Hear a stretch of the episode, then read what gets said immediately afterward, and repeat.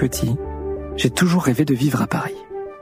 Je suis originaire de Lyon, mais j'ai aussi vécu à Metz, à Verdun et à Saint-Pierre-et-Miquelon. Et c'est vrai que j'avais cette image idéalisée de Paris, comme une ville pleine d'aventures, où l'on vit à 200 à l'heure, et où je serais tout le temps ivre de culture. Aujourd'hui, ça fait 23 ans que je vis à Paris. J'aime toujours autant cette ville, mais en quelques mois, avec le confinement, le fait d'être enfermé, sans jardin, sans nature, privé de liberté, toutes mes certitudes ont vacillé. Et je ne suis pas un cas isolé. Depuis la crise du Covid, 50% des franciliens souhaitent s'installer en dehors de l'île de France. Mais dans toutes les grandes villes, au lieu de partir, ne serait-il pas possible de se réapproprier sa ville pour la rendre plus respirable, plus humaine? Je suis Sylvain Zimmermann, journaliste à RTL, et vous écoutez Tilt, un podcast d'histoire vraie où des hommes et des femmes nous partagent leur envie de créer une société plus attentive aux besoins des humains et de la planète. Dans ce dixième et dernier épisode de la première saison de Tilt, vous allez entendre l'histoire d'Ophélie d'emblée. Ophélie a décidé d'allier son besoin viscéral de nature à sa passion pour la ville.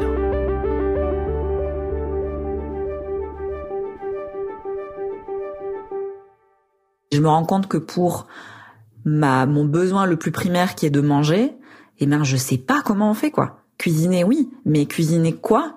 Un légume qui a été fabriqué comment, qui a poussé comment. Et ça, c'est une angoisse qui commence à vraiment me, me tenir. Et, et surtout, euh, presque une honte, en fait. Parce que quand tu viens de la campagne, tu as eu accès à ça. Tu as eu accès à ce savoir. Euh, voilà, du, le potager, euh, j'y ai passé du temps avec ma grand-mère. Mais je me rends compte que je n'ai j'ai pas intégré grand-chose euh, au niveau connaissance et que je suis pas capable de l'appliquer aujourd'hui sur mon balcon. Moi, je grandis en Ariège, qui est une petite région euh, collée au pied des Pyrénées. C'est une région euh, ouais très montagneuse, assez verte parce qu'il y a plein de sources partout. Et euh, moi gamine, bah, je grandis euh, voilà avec un jardin. On va souvent faire des randonnées dans la montagne. Je passe mes après-midi dans les champs de maïs à faire des courses de cache-cache avec avec mes amis. Et tout ça, ça fait partie de mon quotidien, mais j'y fais pas spécialement attention non plus. Comme c'est normal, je m'en fous un peu quoi à l'âge de 14 ans, on a vachement moins envie de, de fabriquer des, des, cabanes dans les arbres. On a plus envie de sortir avec ses copains, faire des concerts et, euh, et boire des panachés. Et, et ça, c'est un truc auquel j'ai très difficilement accès parce qu'il faut forcément une voiture, un scooter, et ça, j'ai pas. Alors j'ai mes parents qui veulent bien faire le taxi de temps en temps, mais c'est c'est un truc dont je souffre quand même parce que j'ai l'impression d'être complètement coupée. Et quand je lis euh, les magazines de la médiathèque, euh, je me rends compte qu'il y a quand même plein de choses à faire à Paris et que moi je peux pas les faire et, ça me frustre et j'ai envie d'aller euh, dans une grande ville quoi. Quand j'arrive à l'âge de 17 ans à l'issue du bac à Paris, bah c'est euh, ça correspond exactement à, l'idée que je m'étais faite de la capitale, euh, c'est-à-dire euh, ce fourmillement de tous les côtés, cet accès hyper facile aux concerts, aux expos. Donc, mais je la prends mais complètement à bras ouverts cette vie et elle correspond à ce que j'attends, voir voir plus en fait. Où bah, je me retrouve très vite à la fac en, en théâtre et en cinéma, puis au conservatoire de théâtre aussi à côté. Les, les, années passent et sont toutes euh, aussi trépidantes les unes que les autres, mais au final, je lâche assez rapidement euh, la faculté à la fin de ma, ma licence. Et puis c'est la fin aussi de mon cursus au conservatoire. Et j'ai très très envie de, de rentrer rapidement dans, dans, la vie active en fait. Et je me retrouve euh, employée dans, dans un label de disques et j'enchaîne euh, vraiment les jobs en fait. Euh, la maison de disques, ça dure un an, mais au final, euh, bah, je suis aussi serveuse, boulangère. J'enchaîne vraiment tous les petits jobs à droite à gauche aussi parce que bah c'est l'âge qui veut ça et et que je suis assez curieuse aussi de, de tester plein de choses. Et donc ouais, cette nouvelle vie, je suis à fond. À l'âge de 20 ans, j'avais un gros chagrin amoureux et je me suis dit ok, euh, je me prends en main. Euh, soit je vais voir un psy, soit euh, je me mets au sport, mais en tout cas il me faut un, un endroit où, où vider tout, toutes mes émotions. Donc j'ai, je me suis inscrite dans une salle de sport et ça a été la grosse, grosse, grosse révélation. Le fitness, c'est devenu euh, ma, ma, grande passion d'aller danser n'importe comment sur de la grosse machina. Euh, voilà, euh, je sais que c'est un peu ridicule, mais mais moi c'était vraiment ma ma catharsis quoi. Et comme je suis à fond sur le sport, un jour j'ai une copine qui vient me voir et qui me demande Allez Ophélie, est-ce que tu peux me faire un programme, euh, un programme sportif euh, slash euh, diététique Évidemment, ma grande passion, je me lance à bras ouverts dans l'aventure et je lui concocte un truc en lui disant bah viens, je le fais avec toi, comme ça on se motive à deux et ça va être super. Et, et je lui dis on a quand même se lancer le défi d'une semaine végétarienne, comme ça on va voir, comme on a toutes les deux envie de l'être, bah ça sera l'occasion de, de tester le truc et on verra. Donc on se lance toutes les deux là-dedans. Et puis il se trouve qu'elle est vachement plus à fond que moi. Elle est, euh, elle arrive à tenir euh, le régime végétarien alors que pas moi. Au bout de trois jours, euh, j'achète des crevettes ou je sais plus quoi, mais bref, je, lâche le truc et puis je la vois continuer et, et vraiment s'épanouir quoi, être à fond et, et, trouver ça super. Et moi, ça me, ça me questionne beaucoup aussi ce truc de merde, pourquoi pourquoi moi j'y arrive pas.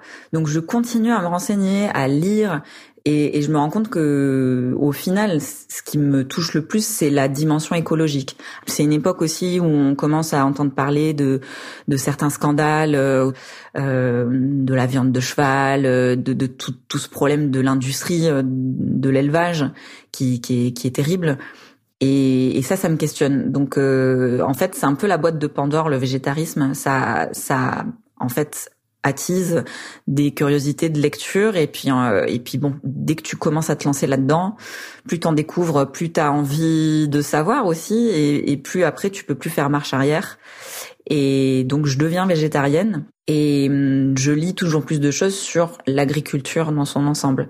Et là ça commence à, à, un petit peu faire son chemin dans ma tête. Et je me dis mais merde la situation de l'agriculture euh, aujourd'hui dans le monde, elle est, elle est terrible en fait. Euh, Bon, d'une part, euh, les agriculteurs sont complètement euh, en otage euh, par rapport au lobby et ils se retrouvent à devoir avoir des pratiques qui rendent stérile la terre.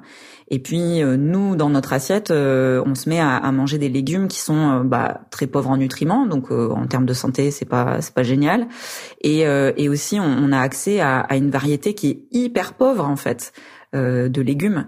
Et ça, ça commence à me mettre en colère et, et je me sens un petit peu aussi euh, de plus en plus coupée de la terre, tout simplement.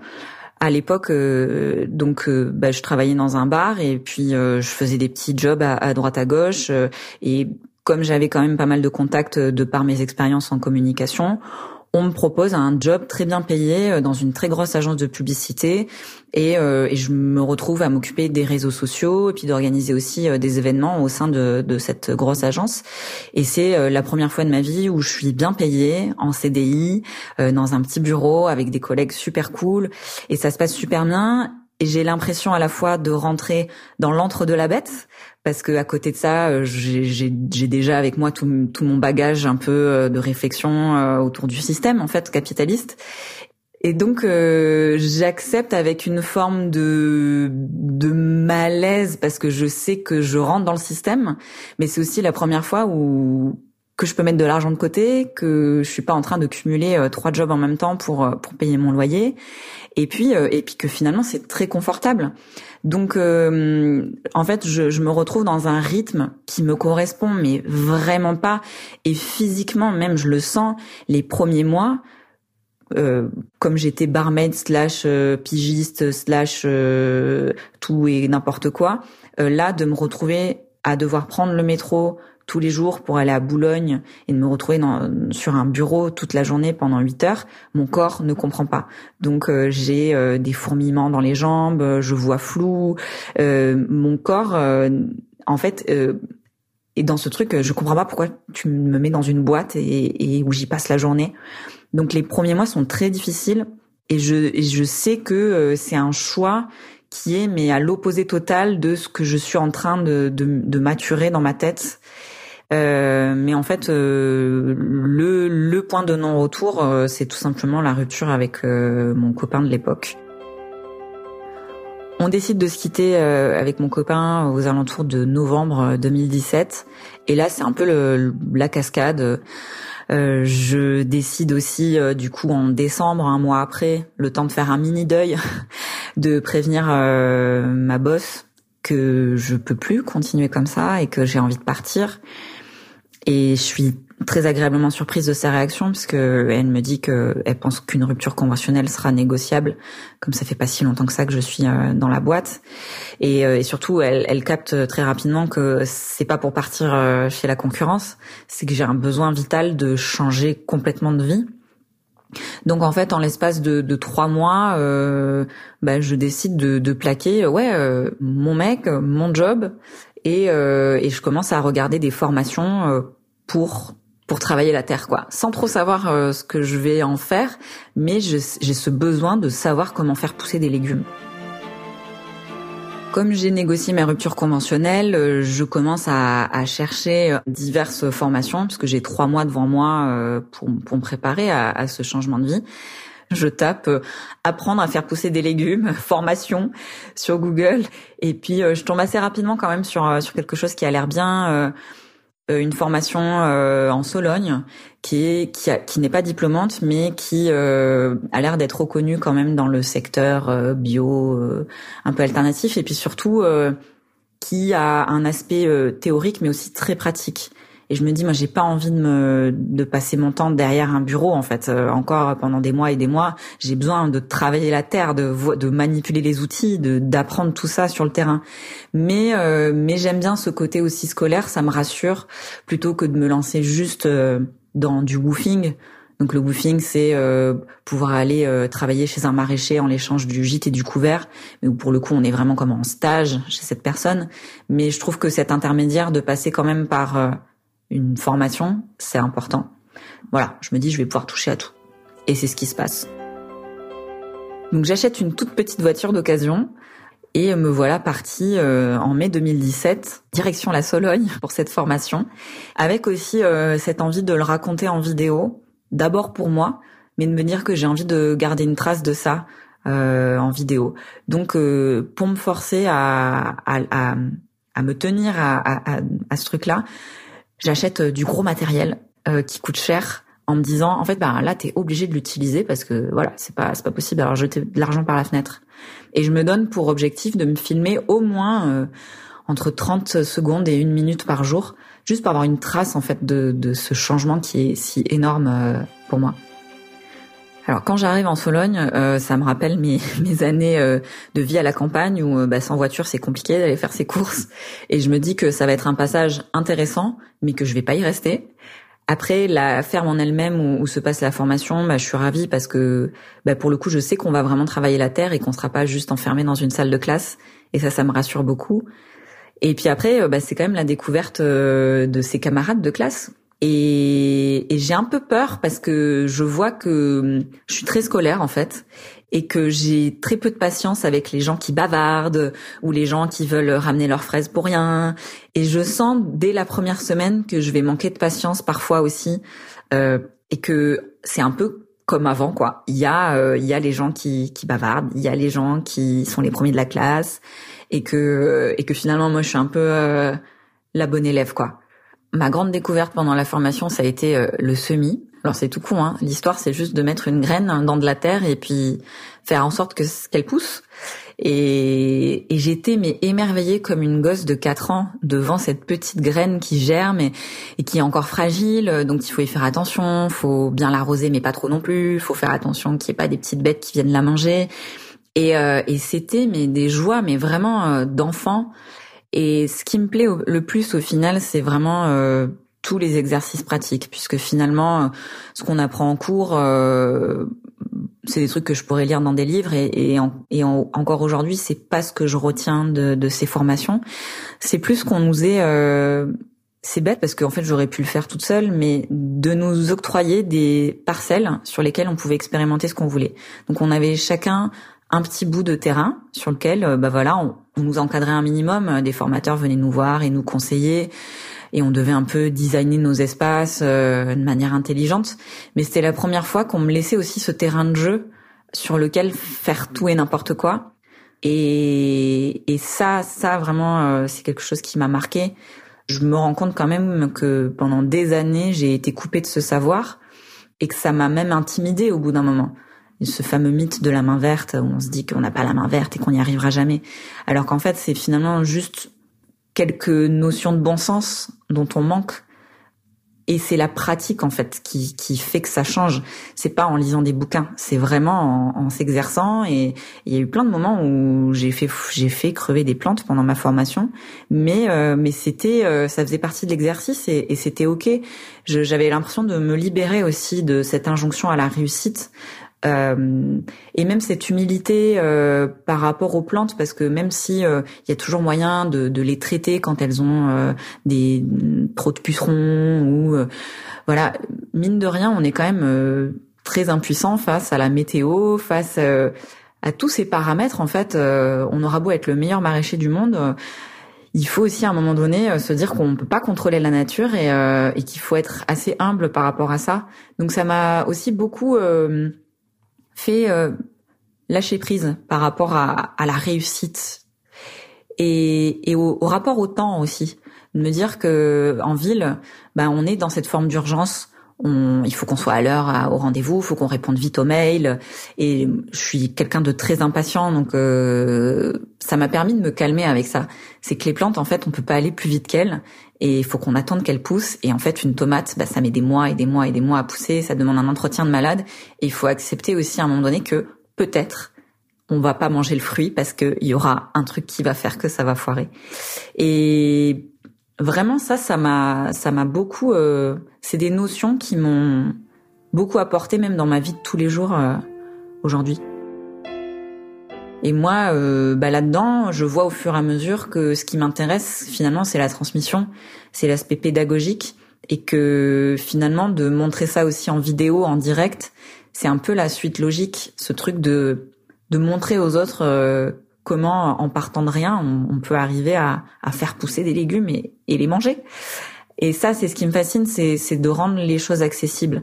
Et puis très rapidement, je sens aussi que la ville me manque que d'être euh, six mois à la campagne, bah, c'était chouette, j'ai rencontré plein de gens, mais euh, mais que que la ville me manque, que le ce, cette énergie, cette ébullition parisienne, j'ai envie de la retrouver.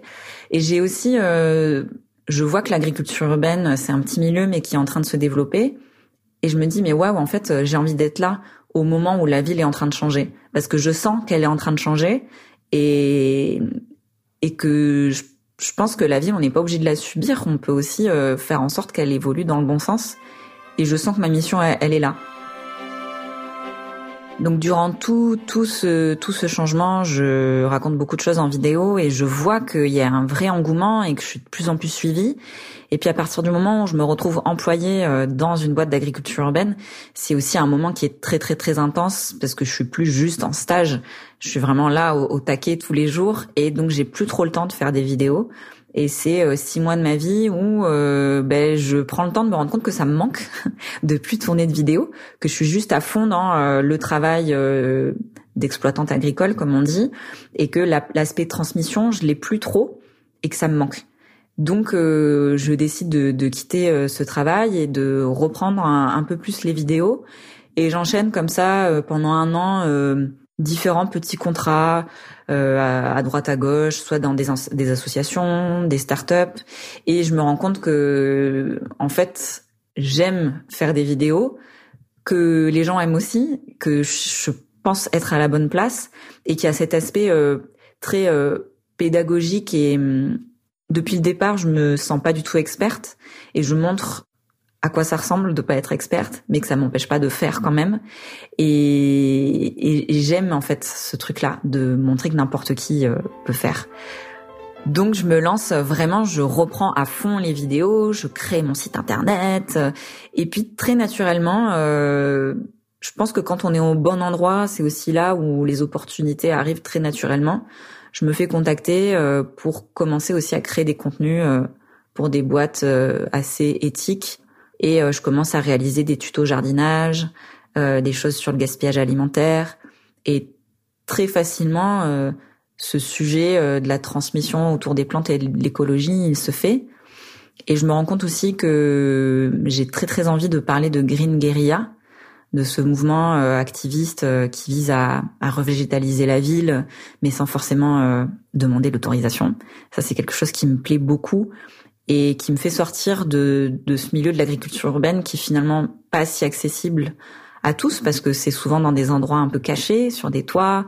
Donc c'est super, mais c'est pas accessible à tous. Alors que jardiner dans l'espace public, il y a un côté lien social qui me parle beaucoup et pour moi, c'est un acte de résistance tellement énorme et même d'empowerment où on n'est plus là euh, pour subir le béton, mais pour au contraire euh, bah, le faire péter et, y faire pousser des trucs chouettes. J'ai l'impression euh, de ces trois dernières années de, de changement que je suis passée par des tonnes de lieux, j'ai rencontré des tonnes de gens et je suis allée me nourrir de, de tellement d'expériences que ça a été assez foudroyant quoi comme ouais comme comme changement quoi vraiment intense. Après, euh, à la fin de l'année dernière, j'ai aussi ressenti ce besoin de m'ancrer quelque part parce que jardiner dans l'espace public c'est bien mais c'est très éphémère, on c'est pas chez soi donc il faut l'accepter aussi. Et j'avais ce besoin de m'ancrer pour faire pousser quand même des choses et et pour pouvoir transmettre parce que je fais aussi régulièrement des ateliers et, et c'était jamais dans dans mon lieu. Donc euh, j'ai eu cette envie de, de monter euh, une pépinière dans un tiers lieu qui déjà accueille euh, des événements culturels. Et je vais y faire à la fois pousser une production de plants à destination des gens qui veulent reverdir leur balcon, euh, une production euh, où là pour le coup ça, ça va être vraiment pour de la green guérilla où je vais aller disséminer ça dans la ville et dans des dans des lieux voilà euh, cachés. Et où je pourrais aussi accueillir du monde pour continuer de transmettre tout en continuant les vidéos et j'ai l'impression là d'arriver à un stade de ma vie où bon c'est un nouveau départ parce que cette pépinière j'ai encore euh, plein de choses à apprendre et, et donc euh, bah, je pense que je vais avoir plein de, de foirés aussi et, et j'ai hâte. J'ai cette nouvelle euh, sensation du départ. Donc j'ai en fait j'ai cette sensation d'accomplissement parce que je suis au bon endroit quoi. J'ai réussi à concilier mon amour pour la ville mais aussi mon amour pour la nature et en même temps euh, ce besoin irrépressible de le partager avec les autres. Donc de favoriser du lien avec des gens et qui plus est avec des gens qui me ressemblent pas forcément tout le temps. Ça ça fait du bien aussi. Euh, donc là aujourd'hui je suis à l'orée d'une nouvelle aventure parce que je sais pas à quoi ça va ressembler mais euh, mais j'ai vraiment l'intime conviction d'être euh, au bon endroit et pour rien au monde je, je, je quitterai ça et au contraire, quand on me dit mais euh, ouais, pourquoi tu tu vas pas à la campagne? Mais en fait, euh, il y a tellement de choses encore à faire à, en ville. Je pense pas qu'il faille euh, s'installer au fin fond de l'Ariège avec ses chèvres pour renouer avec la nature. La nature, elle est partout. Il faut juste changer de regard. Vous venez d'écouter le dixième et dernier épisode de la première saison de Tilt, un podcast d'histoire vraie où des hommes et des femmes partagent leur envie de créer une société plus attentive. Je voulais vous dire merci. Merci d'avoir été aussi nombreux et nombreuses à écouter ce nouveau podcast. Vous pouvez retrouver les dix premiers épisodes de la saison 1 de Tilt sur rtl.fr et sur toutes vos applications favorites. D'ailleurs, n'hésitez pas à en parler autour de vous, à nous mettre plein d'étoiles sur vos applications de podcast. À très vite!